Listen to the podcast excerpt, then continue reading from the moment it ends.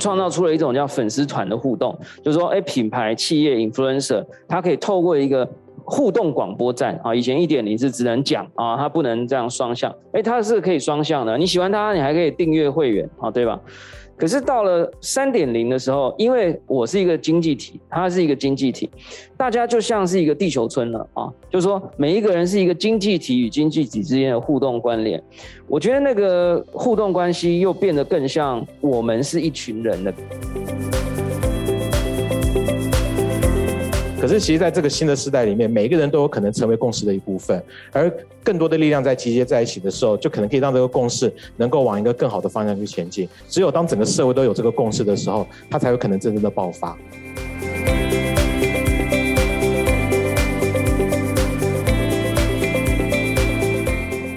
本身自己撰写的，所以其实，在因为我们自己本身的这个工程师就是。治安和网络安全领域的专家，所以他们在这一块上面会特别的谨慎。我们也是用这样的方式去确保说，我们跟远见这次合作的 NFT，它的智能合约是没有问题的，然后也不会遭受攻击。因为我们这次也没有要求大家去网站上点击任何东西，就是单纯请大家报名的时候提供钱包地址，然后我们就直接把这个 NFT 投到你的钱包去，所以你不需要做任何的操作，就可以获得这个 NFT 了。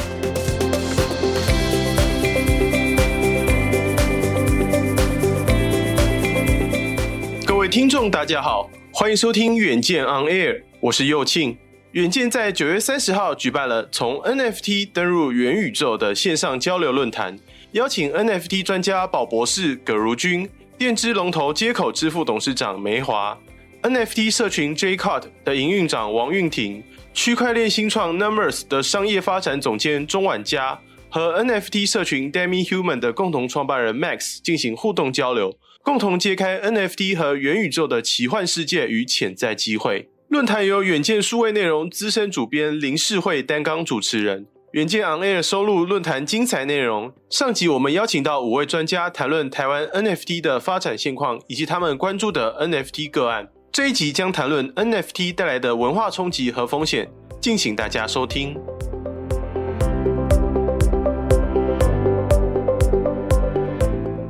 呃，接下来想问就是说，哎、其实因为我们远见读的大部分就是企业端比较多，那我想宝博，其实我就是采访得到一个很宝贵观，就是说，哎、欸，其实 NFT 不止，真的不只是图档，它就像是一个社群，或者说我们讲一个人跟人心的互动方式，所以才会说。现在光是大企业都非常热衷，例如说 Nike 啊、星巴克都开始发 NFT。那我想请宝博也稍微解释一下这份，其实 NFT 真的不只是图，那它后面带来那个文化跟世代的冲击在哪里？呃，谢谢问这个问题。我相信如果我说不够，大家看怎么样，是不是有需要补充哈？呃，我觉得 Web 二点零带来一个非常革命性的一个关键词，叫做自媒体啊，每一个人都可以成为自己的媒体。我觉得区块链或 NFT 创造一种新的机制，叫自经济体。啊，就每一个人都可以成为一个 micro economy 啊，你自己像这个美大刚刚说可以发小梅之币嘛啊，那我其实宝博士币我已经发过了啊，那只不过没有人用啊，确实没有流通性，这个经济体就死亡了嘛哈。那但是呃，Demihuman 哎发了这个 NFT，有人在流通，那这个 community 持续的存在。其实就像我们今天说我要立一个国，可是这个国没有国民，或国民之间没有互动，或没有经济交流，这个经济是不会成功的。那我觉得回过头来就是说，其实经济的关联，其实也就带来所谓的社会的关联跟社交的关系。我会觉得为什么元宇宙或 NFT，呃，有这么多的大品牌、大企业会愿意看中，是因为自媒体时代，人跟人的关系变紧密了。我们创造出了一种叫粉丝团的互动，就是说，哎，品牌、企业、influencer，它可以透过一个互动广播站啊，以前一点零是只能讲啊，它不能这样双向，哎，它是可以双向的，你喜欢它，你还可以订阅会员啊，对吧？可是到了三点零的时候，因为我是一个经济体，它是一个经济体，大家就像是一个地球村了啊，就是说每一个人是一个经济体与经济体之间的互动关联，我觉得那个互动关系又变得更像呃，我们是一群人的感觉。我常常比喻一个画面啦，哦，那大家如果想象这个画面，可能比较容易理解。我讲小时候我们在班上看到一本漫画书《少年快报》，我说我不好意思，我是那个时代的哈。哎，然后呢，啊，这大家都不知道。那现在是讲《航海王》，好不好？哈，是《航海王》，就说哎，或者是啊，这个对不对？哈，那我我拿出来看，哇，大家就围过来了，对吧？哦，那我就哎，你看，你看，这样，我再把一个好东西跟大家分享。以前的企业的沟通方式，名人的沟通方式是这样的。哎，我是名人，我用一个东西跟大家分享。可是我觉得，呃，三点零的世界比较像一起，就是不是说我一个东西给你看，而是大家一起看。那那我觉得那种感觉很不一样，粘度会提高，每一个人的 per person 的 contribution 可能也会增加。那我觉得这个是为什么这么多的大企业愿意，因为就像您讲，就是我认为互动关系改变，每一个人的创造力跟时间能够衍生的经济价值也提高，所以我觉得这件事情很值得期待。OK，所以其实刚才宝宝提到的就是说，没有错，不只是互动，而且大家现在互动还可以有可能会赚更多，一起暴富之类。那关于这个经济方面，我们可能也请梅大讨论一下，就是说，诶，那如果说你真的相信未来元宇宙，如果说，诶，不管是 NFT 或者很多的应用，它真的有可能会创造很多的金流啊，交易，让未来大家都在元宇宙里面认真的花钱或赚钱，这样子的生态在台湾是可行的吗？或者说，台湾有需要哪一些东西要突破才有可能？变成像这样子的生态，因为我我觉得我跟宝宝都一直有提到一件事情，就是共识。然后刚刚前面几位伙伴也有提到，就是你怎么去塑造出这个共识这件事情。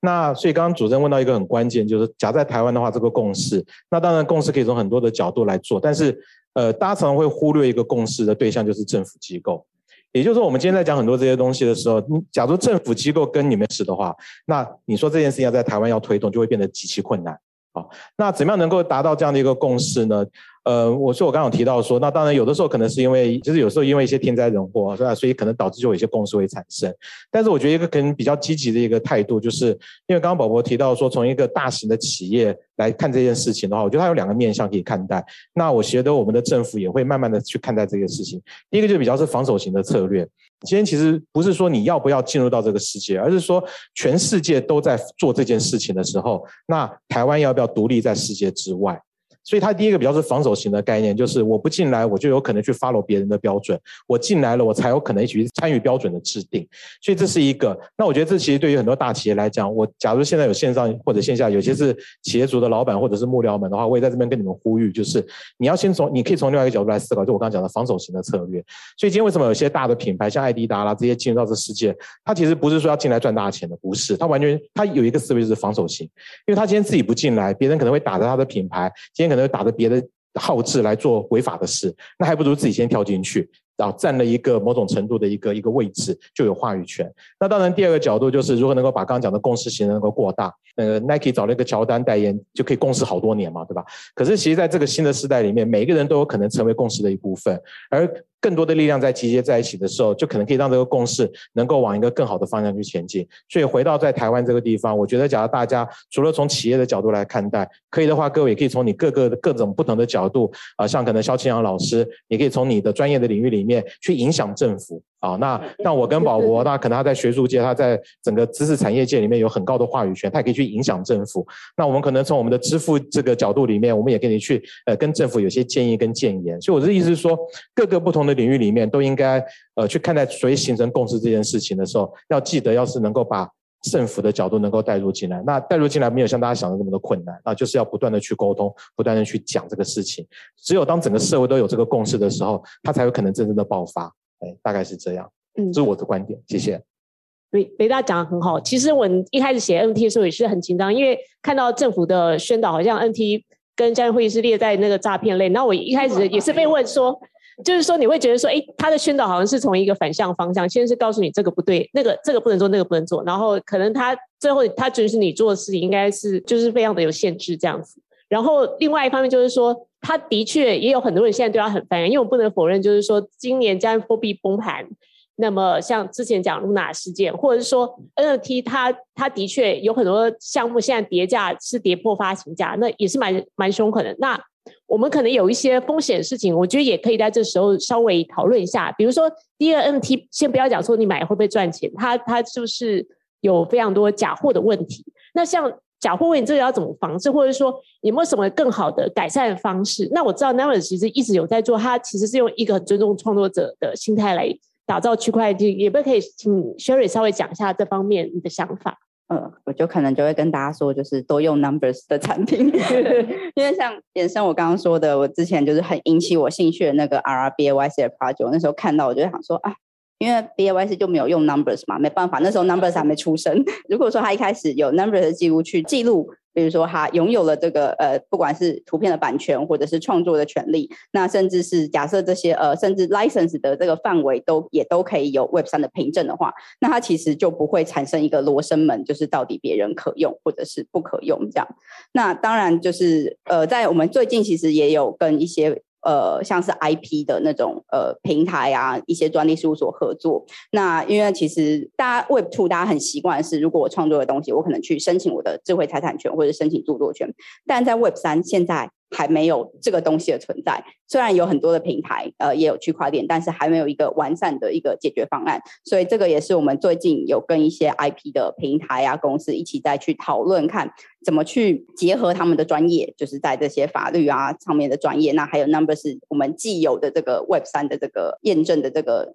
这个方式，然后来至少我们可以帮助一些创作者，他在创作的时候，他可以先注册，先证明我真的是第一手创作者。那对于购买的人来说呢，他其实也有办法有凭有据的去查询背后的资料，然后来避免他就是 A 买到了别人的仿冒品这样。对，就其实 NFT 它保障是那个区块链的那个资产的证明，但是它跟实际世界的创作者，它现在连接是还没有搭起来。如果简单说，应该是像这样，对吧？是。好，那另外一个就是说，其实有很多人在使用这个区块链，其实老实说，它并不算是非常的友善，而且有很多治安的问题，例如说呃钱包的设定啊，可能中间会有很多风险。那我知道 Dan Human 其实对于治安，你们是一个不只是一个邪教的，所以你们在里面开非常多治安的课程。可以稍微谈一下，说，哎，你你对于这个，例如说，我今天拿 NFT 啊，这个设立线上钱包有没有什么一些小的 tips，或者说一些在拿 NFT 要注意的一些小的呃重要的安全的撇步，可以跟大家分享？好的，那其实因为我们常在讲，就是你要呃保护好你钱包里面的资产，对，那怎么保护这个问题？其实觉得其实整个钱包的生态的话，我们基本上一个人在 Web 三的世界不会只有一个钱包。我可能会有两个、三个，因为其实钱包像刚刚前面讲，它不需要去验证你的身份，它只要你申请，然后你取得了助记词，还有私钥的部分，你就拥有这个钱包。那我们一般来讲要保护好你钱包，其实像现在很多的 NFT，它可能是免费让你领。或者说有些就是空投给你，那空投的部分的话，其实呃，现在 OpenSea 很，我觉得它这几年改善的还不错，就是它有些空投的部分，它有疑虑，它就直接丢到隐藏的地方，所以你也不知道你有这个 NFT，你也不会特别去交易它。那有些有些可能如果出现在你的钱包，不是你去购买的，那一般来讲，我们就不建议你去做交易，因为你有可能在交易的过程触发了它的智能合约的一些机制，导致你的呃可能不小心把钱包的资讯授权出去。那当然，刚刚还有提到，就是如果是这种免费可以领取的，我们一般来讲就是像可能有些呃线上的伙伴，你的钱包可能有比较值钱的 NFT 也好，或者说你里面已经有了加密货币，那我们一般会建议这些加密货币或是 NFT 比较值钱的，你放到冷钱包去做，因为热钱包毕竟一直在连线中，所以它容易会有被。呃，攻击的这个问题和风险存在，所以我们会建议用冷钱包。那你在领的时候也尽量跟你的主要钱包做区隔，虽然可能比较麻烦一点，但是因为总比你最后血本无归好，所以这个我觉得是可以跟大家分享的。我觉得 Max 讲得非常好。那我稍微再说一下，我们远见这一次呃跟 d a m i Human 的联名金养的 NT 会在会后里面空投给所有付费读者，但是这一阵子因为。呃，就是说这个也是因为很多资安事件，所以昨天也是接获读者就是问说，诶，那你也是说免费空投有很多像是诈骗啊？那我怎么知道远见这一次它就不是？那我觉得可能就空投这个方面，我们也请跟我们这次做技术合作的 DemiHuman 的 Max 也再解释一下，我们保证这个事情绝对是合法又安全这样子。哦。对，因为其实应该说，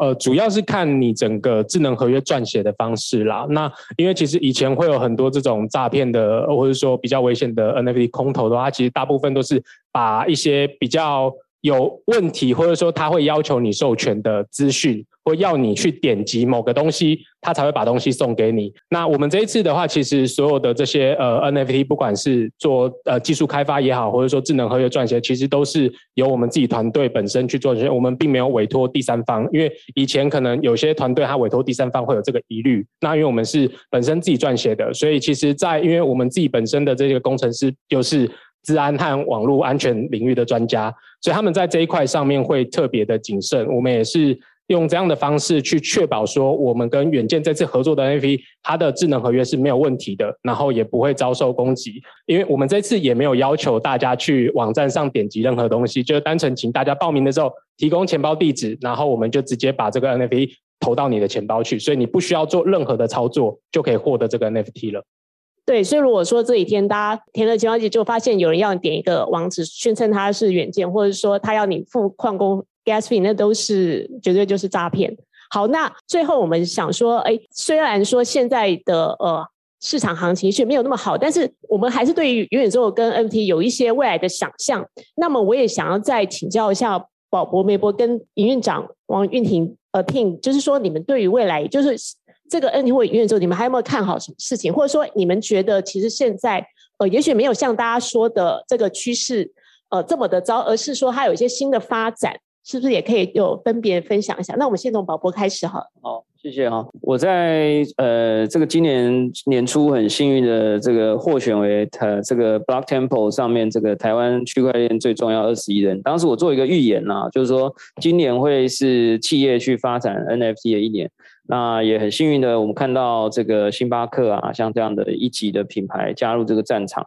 嗯、那我我我其实想要讲的是，呃，NFT 或者 Metaverse 或 Web3 其实都是一个正在发展中的东西。嗯、它还有非常多不成熟的地方。那呃，尤其我们在这种新事物发展的时候，我们的大脑当中有一个机制叫杏仁核，它会很容易这个这个让我们去注意危险的事物。好，所以这一次这一期的杂志的标题真的是封面标题，现在下的太好了啊！就是杏仁核就是在控制我们决定一个事情是要战还是要逃的地方。那呃，我们往往会在一开始会去关注的是危险的事物，我们不会去关注的是它幸福的事物，因为你不理解它，你会很害怕它。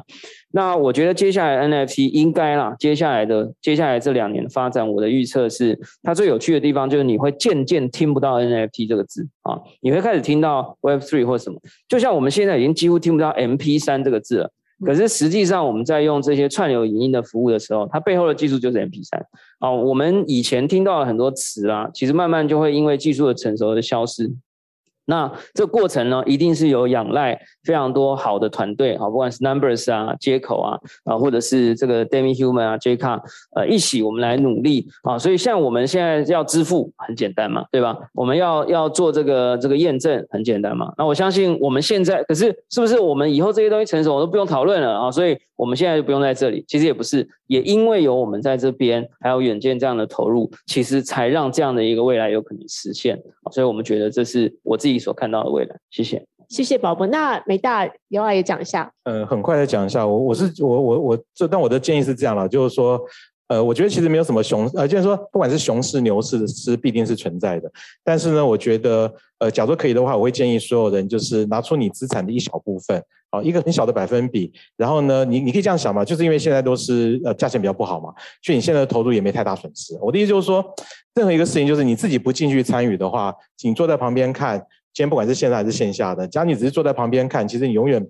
就不会知道说这件事情的发展到底跟你的生活的当中有没有真实的关系可以做联动。所以我觉得今天呃像他们很好，就是在今天有参加这样的活动，就有可能可以拿到一个空投的 NFT。我觉得这某种程度也就是鼓励你，大家你现在还没有钱包的话，你为了拿这个空 NFT，你就得去申请一个热钱包的一个钱包位置来来领取。所以我想讲的事情就是说，鼓励所有人。那不管你觉得它是恐怖还是性能区这边有没有有没有这个被被启动起来，但是我觉得你都可以呃拿出你的一部分的小小的资产，然后呃花点的这个资产有可能是钱的资产，有可能是时间的资产。啊，然后来投入来参与，那去参加一下那个黑米丢们他们的那个 d i s c o 也很好好，然后就是意思就是花时间投入，不见得需要花钱，也是一个很好的方法好，所以我是呃建议大家可以花时间开始投入。就要讲完这个就好，就是，就你会发现到说，可能五年前、十年前，当你跟你讲说，在台湾这个地方会有 Uber Eats，会有像是 f o o Panda，那么的兴盛，你们可能会觉得不可能。你会觉得台湾这么的小，买东西那么的方便，怎么会有人要用外带的服务用成这个样子？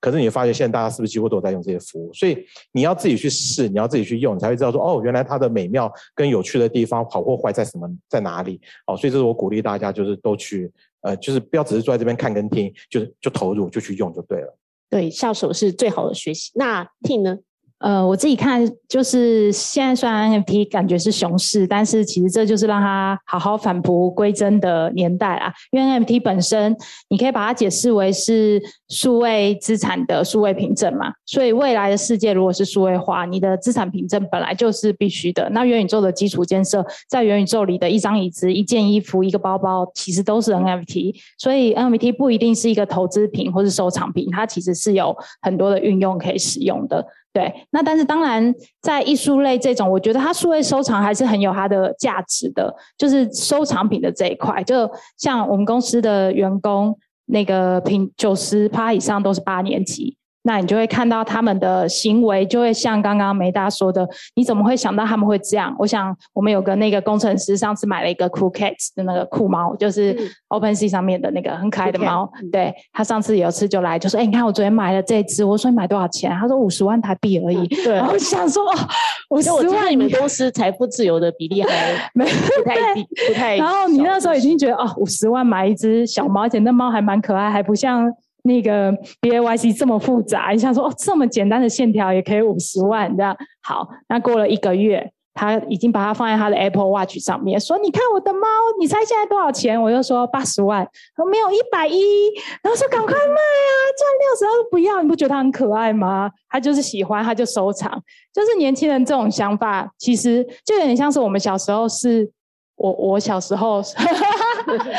集邮，好啦。传家之宝，那人家到你们家，你会秀出来。你看这我集的什么？可是现在年轻人，你可能问他邮票是什么，他有点不知道。寄一封平信要花多少钱？这个我最近还真的没寄信。对，就是寄信这个事情已经消失了。所以说，应该说收藏品这个东西，当需要去爱线的时候，现代人都用什么爱线？用 IG，用 Facebook，用社群软体。所以，如果你的爱线的管道是数位的。方式，所以你的收藏品自然也是数位的。那当你的收藏品是数位的，你如何证明这个东西的真假？那就是 NFT 未来功能。这是，嗯，我记得常现在还有一个约会应用，就是验证你区块链上的资产。是，就是男人要炫富要用区块链上的资产，NFT 很越值钱。就是，但是他他必须要，因为他不能够随便秀出一个图档这样子。对对，这可能就是未来我们无法老我们这些老人无法理解世界。对，第一个是数位收藏品的概念，第二个我觉得元宇宙其实刚才有跟大侠在说，他说你们都用虚拟的身份在这个世界生存，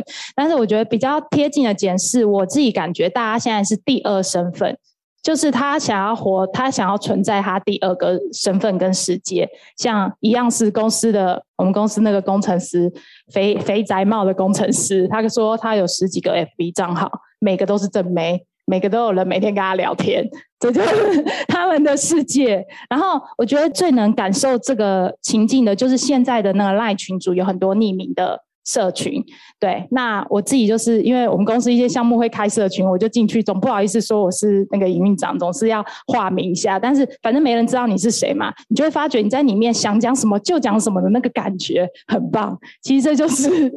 Web3 的世界，就是每个人其实可以更尽情，不会被拘束跟束缚去展现自己。我觉得其实这会是另外，因为现在的这个约定俗成的东西实在是太多了。对啊，很棒，听起来听。的那个员工很多可以值得介绍，这样子。好，